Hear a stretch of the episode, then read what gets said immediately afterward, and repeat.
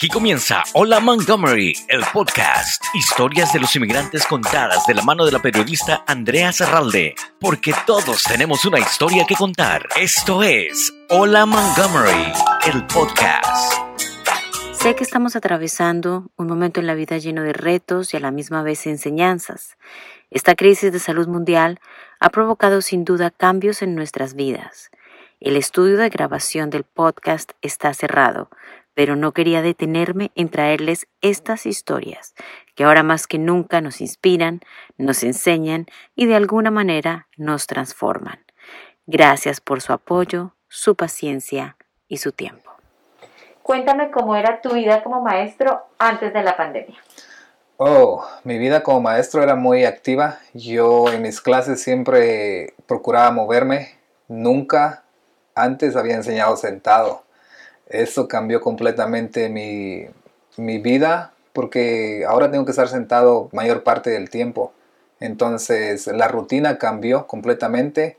A planificar las lecciones tengo que ser eh, más preciso y buscar exactamente la información que quiero que mis estudiantes eh, aprendan y quiero ir directo al punto.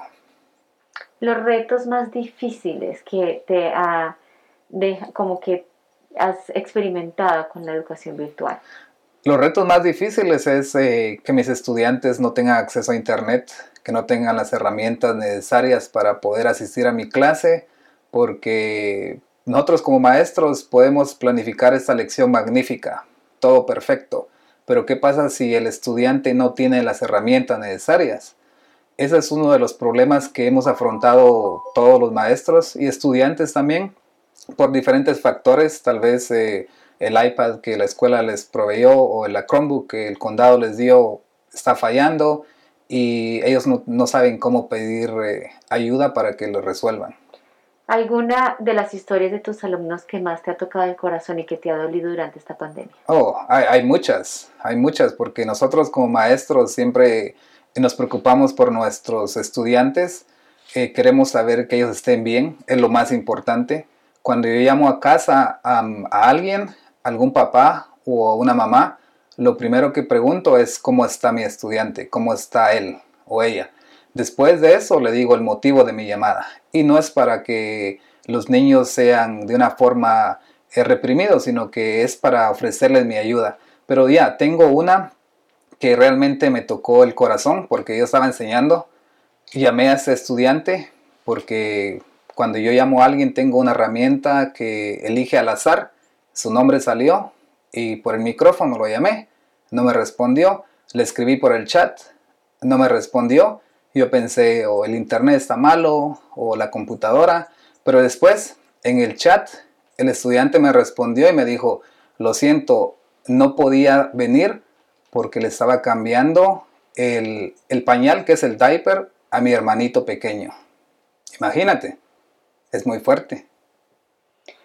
¿Y cómo manejas tú a esos alumnos que tienen tantas necesidades? Sobre todo la mayoría son hispanos, ¿no? Eh, pues eh, tengo que tratar la forma de poder motivarlos y decirles de que yo estoy acá para ayudarlos, independientemente si perdieron la clase o independientemente si ellos tal vez eh, no saben cómo ingresar, el apoyo está acá y yo trato de comunicarme con ellos por medio del teléfono del papá o la mamá. Ese es el punto de contacto.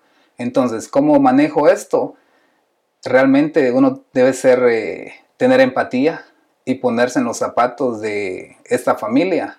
Afortunadamente, nosotros aquí en, en mi casa tenemos internet que es rápido.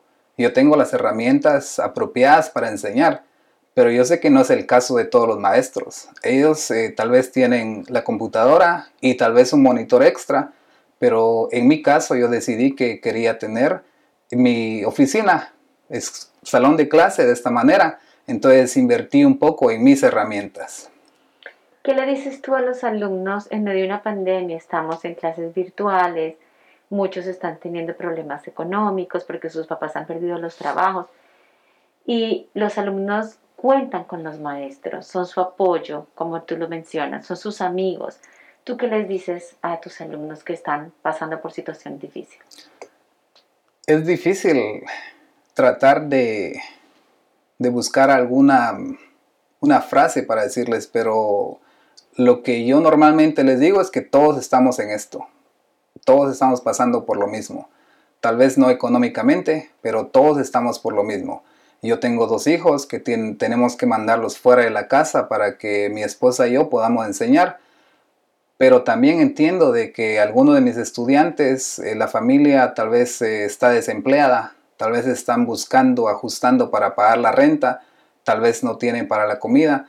Yo les digo que todos estamos en esto y que se preocupen, lo más importante, que se preocupen por ellos mismos.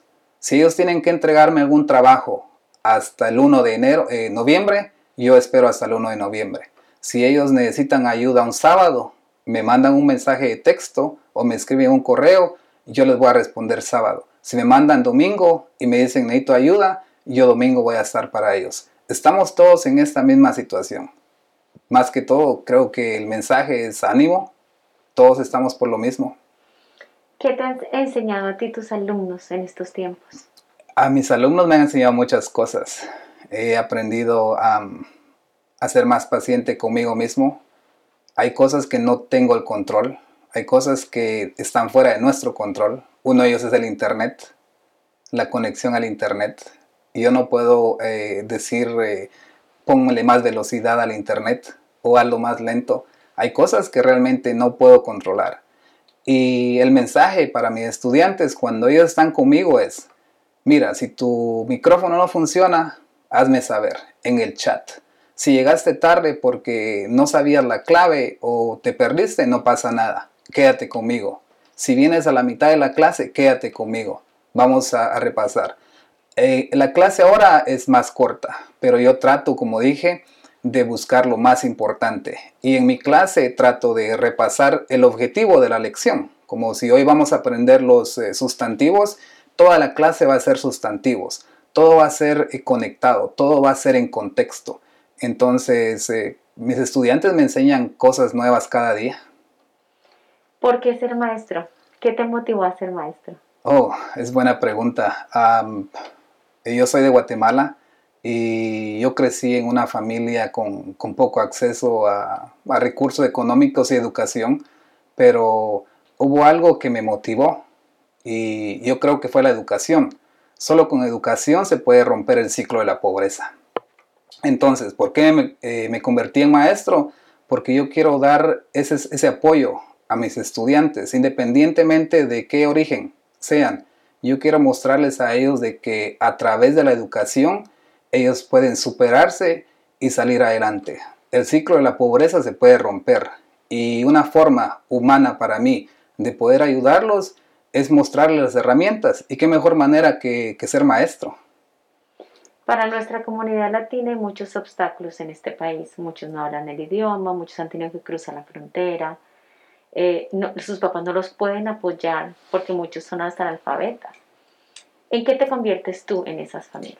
¿Qué, ¿Qué, parte eres tú de ese ciclo tan común en nuestras comunidades hispanas? Yo pienso que el papel del educador es más que todo como, como un amigo, un compañero, independientemente si el estudiante ha terminado mis trabajos o no. Yo creo que al final del día lo que nos preocupa como maestros es el bienestar del estudiante. ¿ok? Cuando yo llamo a alguien, como dije, mm, primero pregunto cómo está. Ahora, si la respuesta es eh, un poco negativa, yo tengo que buscar la, persona adecuada para ayudarlo, porque es mi responsabilidad. Entonces, ¿en qué me convierto? Prácticamente en un amigo, un, un ayudante que está al lado de ellos, independientemente si ellos me digan, no quiero contarle todo o quiero ayuda, ok, yo puedo estar allá cuando ellos me necesiten.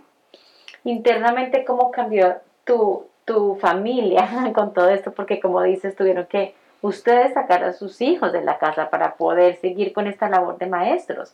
¿Cómo fue este proceso? ¿Cómo llegaron a tomar esa decisión?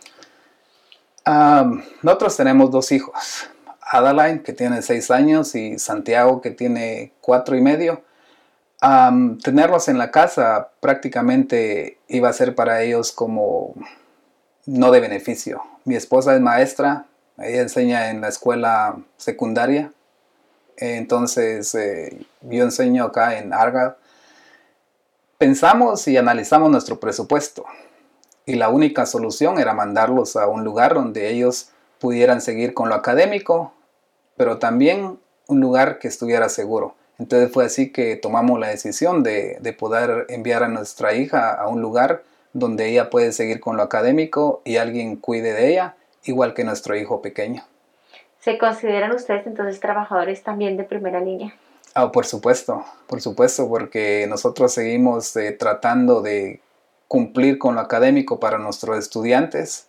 Nosotros seguimos eh, preocupados por el bienestar eh, emocional y mental de ellos. Nosotros hacemos un chequeo independientemente si alguno de mis estudiantes no viene a mi clase, yo me preocupo y tengo que saber por qué. Entonces, esa llamada significa de que va a haber algo allá del otro lado. Nosotros estamos al tanto de nuestros estudiantes, cuando llamamos a casa es para saber si ellos están bien y para ofrecer nuestra ayuda. Como tú dices, todo ha cambiado. Te ha tocado adaptarte, prepararte mejor, eh, estar preocupado por los alumnos, la parte de educación, pero también la parte de salud mental, por sus familias, por todo. Mucha carga para ti. ¿Cómo te sientes con toda esta situación tú de manera personal? Ah, de manera personal es... Eh, es muy, muy saturado, es, eh, hay muchas cosas de que uno como persona le gustaría cambiar, pero desafortunadamente no tenemos superpoderes, entonces eh, tenemos que ir uno una cosa a la vez, enfocarnos en, en, lo que es más cercano de resolver y después ir con el siguiente, la siguiente actividad. Si un alumno te dice, estoy triste, aburrido, hoy no quiero conectarme, ¿cómo lo animas tú? ¿Qué le dices? tendría que conocer un poco más de, de, cuáles son sus necesidades, por qué está triste, cuál es el factor que motivó a mi estudiante a estar triste. Si es algo que como maestro yo puedo ayudarlo y él como estudiante o ella me puede compartir, eh, pues podemos resolverlo y hablarlo decirle de que lo más importante para mi estudiante es su bienestar. A este punto es el bienestar. Lo académico lo vamos a resolver en el camino. Ahora, si el problema es más grave, mis estudiantes saben de que cuentan con mi apoyo y si ellos me autorizan, yo puedo buscar la persona que puede ayudarlos de una mejor manera. Eso significa hablar con los consejeros, o hablar con alguien más de la escuela que tiene más experiencia en cómo ayudarlos. Han habido casos de estudiantes que me dicen estoy preocupado porque eh, no tenemos para, para comer o para la renta. Tenemos que buscar la persona que puede decirles el camino, cómo poder resolver ese problema. ¿Te sientes orgulloso de ser maestro? ¿Hubieras elegido otra profesión? Oh, no. Yo pienso de que el maestro es eh, esa parte algo que me llena, eh, de mucha satisfacción. Me siento orgulloso de poder contribuir a la formación de, los futuros líderes de este país y aparte de, ser hispano, latino, contribuyendo con, mi pequeña parte, le decimos el granito de arena a la educación de, de estas nuevas generaciones que vienen.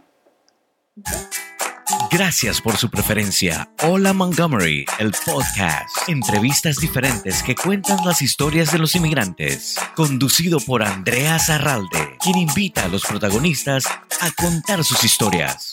Una producción de Montgomery Community Media.